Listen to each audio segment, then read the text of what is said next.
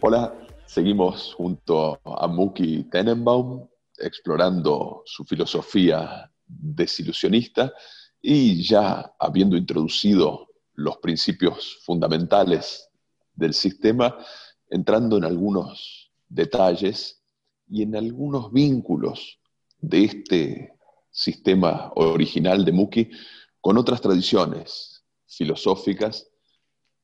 Famosamente, Ludwig Wittgenstein, un gran filósofo del siglo XX, dijo que el objetivo de toda filosofía era resolver cualesquiera malos entendidos. Frente a esta propuesta, el desilusionismo tiene una mirada particular, que es lo que ahora vamos a explorar en este video. Mira, eh, eh, podemos empezar a hablar de los malos entendidos. ¿sí? Primero estamos hablando de entendidos. Eh, yo, yo creo que no hay, no hay malo o buen entendido, hay entendido o no entendido. Pero tenemos un problema mayor. La persona puede entender algo y está bien entendido, soy yo el que estoy tratando de, que él entienda lo que yo quiero decir. Entonces, el problema no es un malentendido, el problema es mi, parte, mi expresión, porque él entendió otra cosa. Pero son dos personas. A ver, cuando vos tenés dos personas en, una conversación y alguien quiere decirle algo al otro, entonces primero, el primer paso es pensar en el tema. Pa- para eso la persona tiene que saber lo que piensa. No todo el mundo está en contacto permanente con lo que piensa. Solo cuando piensa, piensa. A veces piensa en algo y quedó ahí. Segundo, tiene que traducir ese pensamiento, eso es lo que quiera, esa persona eh, quiere tra- tra- traducirlo a palabras, para que esto eventualmente salga de la boca de uno y, y termine en el cerebro del otro. Son varios pasos. Entonces, en el primer paso tengo que yo saber, saber qué, quiero decir. En el segundo tengo que traducirlo a, eh, a- a un, a idioma, a- al idioma, a, a- a palabras. Y cuando lo traduje a palabras, las palabras tienen que salirme, porque yo puedo pensar en palabras y trabarme o, o- simplemente poner mal los sustantivos o los adjetivos y ya empieza a tener un problema de, ya empieza a degradarse la calidad de lo que yo quiero pensar, el entendimiento ya empieza a degradar, ya ahí eh, se está degradando. Y ahora lo digo, y ahora yo lo puedo decir y puedo estar afónico, por ejemplo, y no se escucha bien lo que digo. Lo puedo estar diciendo en un idioma que el otro no entiende, o que entiende no tan bien. Si yo hablo en francés, bueno, vos, vos me vas a entender, pero eh, eh, si se va a sentar un francés a hablarnos en algún rato, no, no, no va a ser tan fácil. Ahora el otro tipo tiene que escucharlo, puede estar sordo, puede estar no totalmente sordo, un poco sordo, no escucha muy bien, algunas palabras se le escapan. Y después esa persona misma tiene que entender las palabras. No solamente escucharlas, sino que tiene que entenderlas. Y ahora esas palabras se las tiene que unir en un sistema que a él, en inglés se diría, make sense to him, tiene, que tiene lógica. Ahora, en todo ese proceso hay tantos lugares, existen tantos lugares que, pueden las cosas, eh, eh, pueden fallar, que yo te diría que es casi un milagro que otro tipo entienda lo que vos querés decir. Pero hay dos factores que juegan a favor de esto. El primero es que en general el, el hecho que los dos seamos se- seres humanos, en general la, conversación trata en la misma cultura. Por supuesto que si vas a otra cultura, además es un problema cultural, ¿no? Pero digamos que en la misma cultura, yo me siento con vos y me pongo a hablar. Nosotros en algún lugar sabemos de qué estamos hablando. Mm. Ya sabemos. O ya tuvimos una conversación así, o los dos nos criamos y los dos- estamos hablando, por ejemplo, de un bife en Argentina, ¿sí? O si yo vamos a ver de lo que estamos hablando. Por supuesto que si se lo voy a decir un chino, no va a saber de qué estoy hablando, por lo menos no, no con esa seguridad. Ese es el primer tema. Eso es lo que juega a favor.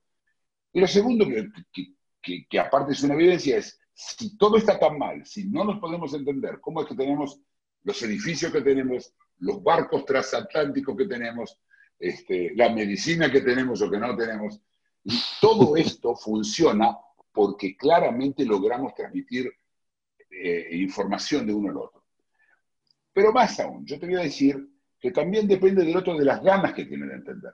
Ahora el tema que yo le explico a él es cómo hace él cuando venga un oso a matarlo. ¿Qué tiene que hacer? Me va a prestar mucha atención. Entonces, las chances de que él entienda son mayores. Es más, si él no está seguro que entendió, me va a volver a preguntar. Vos, fíjate cómo esto se va, se va... Ahora, acá hay una historia que tiene que ver con el desilusionismo y que tiene que ver con la, narrativa. En, en un video pasado hablamos de que existe una narrativa, que es decir, es una historia que nos contamos sobre lo que es nuestra vida. Y esa narrativa contiene cosas reales, igual que las ilusiones, y cosas que son abstractas, que son eh, de opinión, ¿sí? Entonces, eh, yo digo, eh, hombre, hombre lindo, hombre es verdad, lindo, me pasa a mí. Es una opinión, es, Entonces, toda esta narrativa que nosotros tenemos, cuando vos querés hablar, vos salís desde la narrativa. Tu, tu, partida es desde la narrativa. Pero ahora de la narrativa el discurso. Y ahora el discurso es otra historia. Es más, uno en general no cuenta toda la narrativa de uno por secretos, aparte no sabe poco. Eh, estás hablando de una persona puntual, no querés contarle, por ejemplo, eh, a, qué, colegio secundario fuiste, porque el, señor te está vendiendo bananas en una verdulería. no, no, no pasa esto. Entonces, el, salto de la narrativa del discurso es un problema. Eh, y, todo lo que, lo que reportamos. Creo que el tema es que vos mismo como tenés un relato y ya partís, vos no te entendés a vos. Si me, preguntas a mí, ¿sí? es, yo no me entiendo. ¿sí? Eh, eh, entonces tengo un relato, y el relato, pero te digo, es si, las cosas estarían tan mal, no, tendríamos, no, no viviríamos en el mundo que vivimos. Hablando del mundo en que vivimos, ¿qué pasa con los malos entendidos en esta época de cuarentenas, en medio de la pandemia por el coronavirus que estamos sufriendo? En la descripción que yo hice antes, eh, se hablaba de, había por lo menos, hay un, eh, una, salimos de un supuesto que todas son buenas intenciones. Mm. yo quiero que el otro me entienda, por ejemplo. Mm. Y yo quiero que me entienda y no porque necesito, porque lo quiero hacer caer en una trampa. ¿sí? Eh, es con buena intención lo que pasa normalmente en cualquier conversación. ¿sí? Vos vas a una verdulería quiere comprar bananas, le dice que comprar bananas, no, no hay más que eso. El problema está en que ahora hay una industria de fake news alrededor de toda la historia este del COVID. No solo el COVID no se entiende, porque todo es muy lindo, pero ahora le decís a alguien que hay una cosita chiquita que él no la puede ver y que nadie la vio y que nadie la sabe, que tiene un dibujito, que tiene palitos y que él viene, y cuando él anda por la calle y le dice que ese señor de alguien allá puede tener un virus, y vos no ves ningún virus. Vos ves un señor, el mismo señor que pasaba todos los días al lado tuyo hace seis meses en la vereda. Ahora, peligroso. Es decir, tenemos un problema nosotros ahora eh, porque no entendemos, no tenemos, nos falta para, no, podemos entender lo que está pasando. Eh, y, a eso le agregas todo el mundo que empieza a tirar basura, porque es basura, así que cuentan cuentos, este, que Bill Gates este, quiere inyectar un microchip o, todas las locuras que, vamos, que uno va escuchando de todos los días.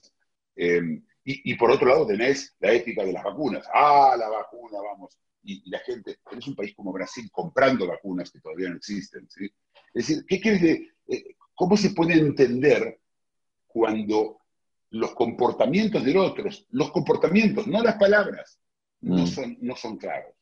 A eso le agregas una ciencia que, nadie, que la ciencia dice lo que verdaderamente no sabemos lo suficiente, estamos sabiendo, y la gente creyendo de que es una religión. Entonces les o, espera de que el, el le diga exactamente lo que, lo que tiene que hacer. Esto es, este es el problema que tenemos ahora con, con el entendimiento y con la comprensión. ¿sí? ¿Se resolverá? ¿Cómo lo ves a largo plazo? ¿Pensás que cuando pase el efecto de la pandemia volverán mejores entendidos? Mira, primero vos estás, eh, eh, estamos saliendo de la base de que va a terminar la pandemia.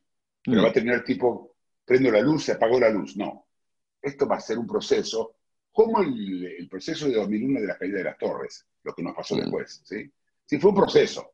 Los zapatos, ¿te acordás? En los aeropuertos y todo eso, ahora en el aeropuerto tenés que, además te miden la fiebre y vos ya no sabés qué estás haciendo. Vas al aeropuerto, tenés que ir dos, tres días antes, quedarte ahí, tienes que hacer el test. Sí, la vida se convirtió en algo muy complicado, Mm. Lo van a entender. Lo importante es que podamos volver a sonambulear.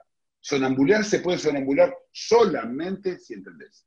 Si no entendés, no vas a poder sonambular. Te faltan los datos para que esa cadena de hábitos que necesitas para vivir tranquilo o para vivir más tranquilo eh, y, huir solamente de los sufrimientos eh, en, la misma proporción que teníamos antes y, y no estar todo el tiempo como ahora, viviendo en zozobras y en miedos y en estados maníacos depresivos, y me refiero a la, a la humanidad y a la comunicación, esa que nosotros tenemos que entender. Interesante. Seguiremos. Muchas gracias. Si te gustó el video, dale like y suscríbete. Síguenos en Facebook y en LinkedIn.